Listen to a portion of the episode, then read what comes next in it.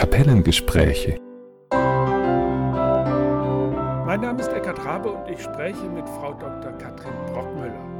Brockmüller ist Leiterin des katholischen Bibelwerks in Stuttgart und weil heute das Fest der Heiligen Drei Könige ist, meine erste Frage, hat es die Heiligen Drei Könige denn wirklich gegeben?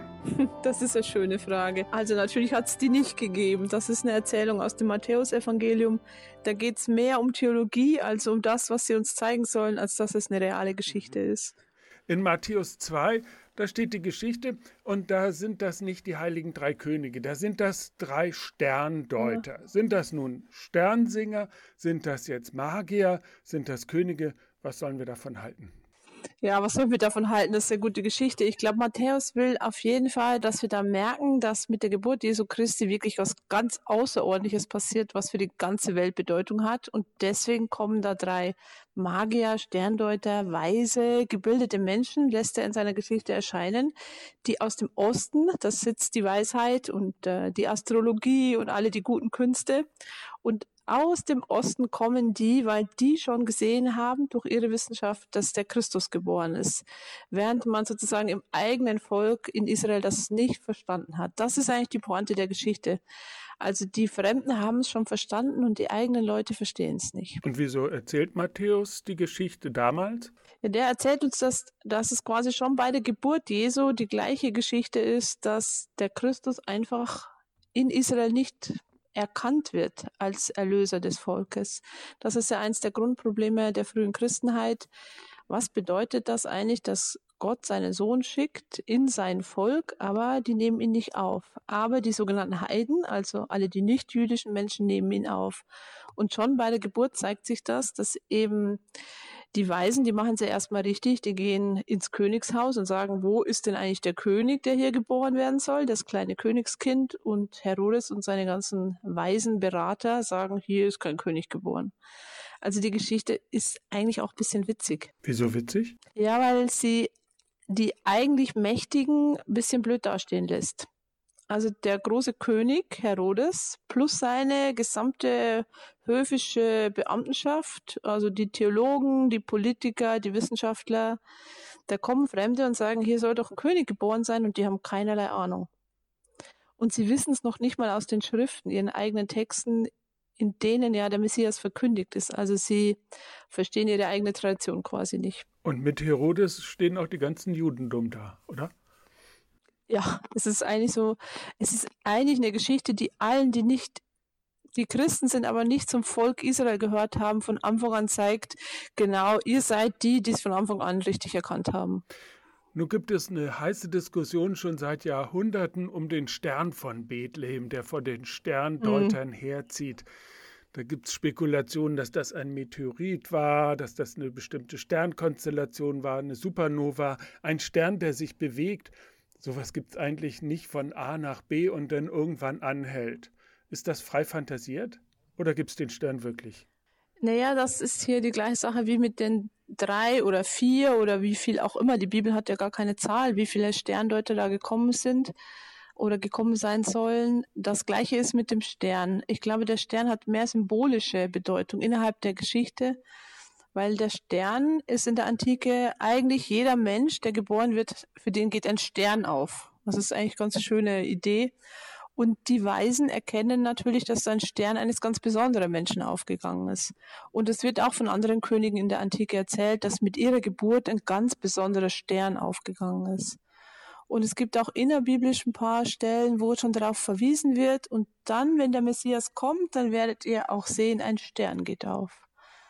Aber das hat weniger mit realen Sternen zu tun, die in welchen Berechnungen auch immer da tatsächlich irgendwie aufgegangen sind oder Kometenkonstellationen oder sowas. Es ist ein literarischer Gedanke, der zeigt, mit diesem Christus ist wirklich symbolisch gesprochen ein Stern aufgegangen für die Welt. Mhm. Das heißt, es lohnt sich nicht danach zu forschen, was damals äh, in der Astrologie passiert ist Woher wissen wir denn, dass Kaspar, Melchior und Balthasar die Namen von den drei heiligen Königen waren?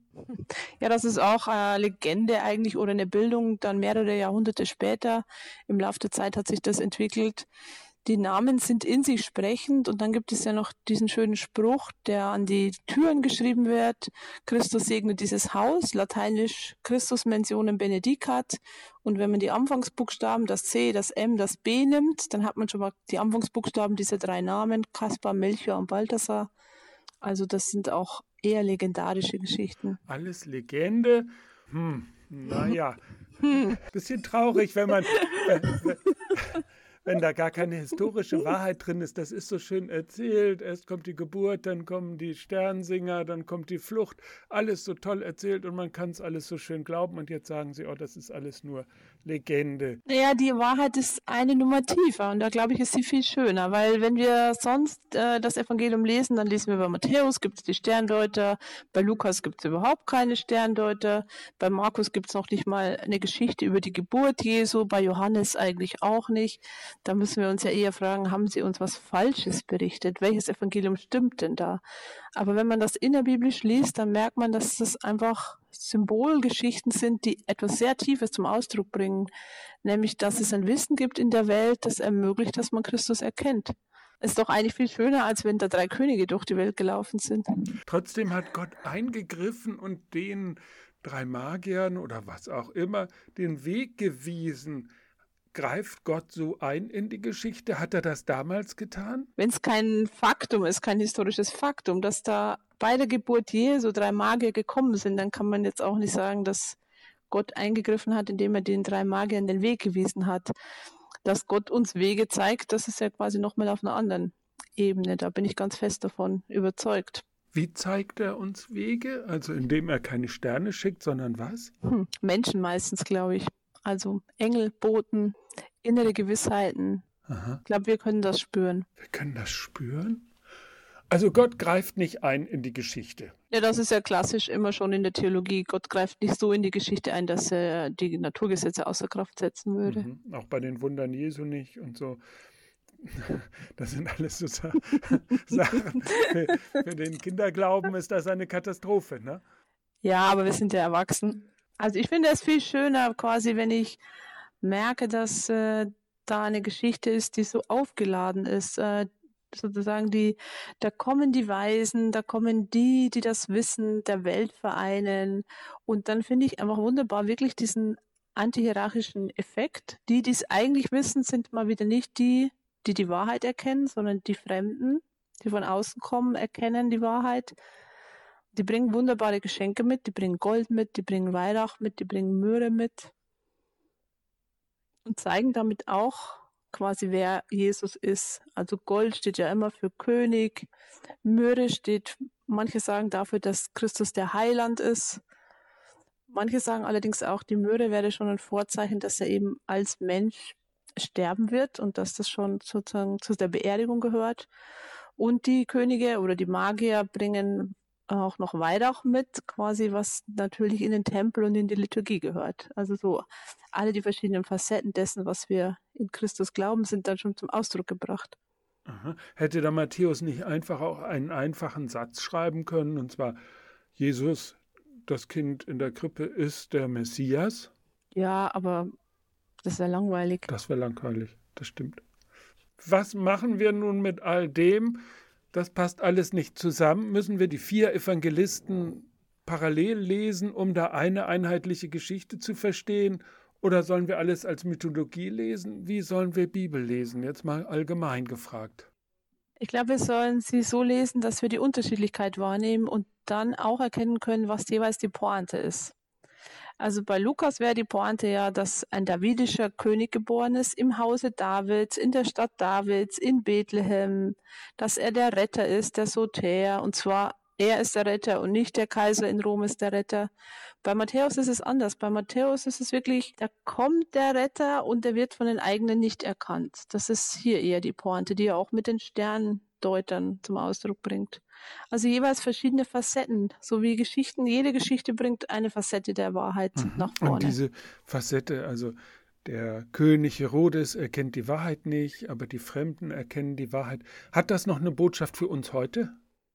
Ich glaube schon. Das ist ja quasi, das ist ja das, womit wir uns immer auseinandersetzen müssen. Wer hat eigentlich die Wahrheit und wer kann die Welt für uns interpretieren und wer hat die wer lenkt die Geschicke. Ja. Und das heißt, wir sollten eher nach den Fremden hören oder was ist die Botschaft?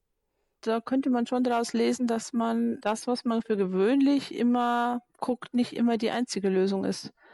Also wenn von außen was kommt, ist es oft irritierend, aber manchmal ist es auch genau der Punkt. Wenn Sie jetzt die Geschichte der heiligen drei Könige in einem Satz auf den Punkt bringen sollten, was würden Sie da sagen? In den drei Königen, da erfüllt sich wirklich der ganze Schatz der alttestamentlichen Verheißungen, dass alle Völker unterwegs sind und alle das Heil sehen werden. Vielen Dank für dieses Gespräch. Alles Gute Ihnen. Sehr, sehr gerne. Dankeschön.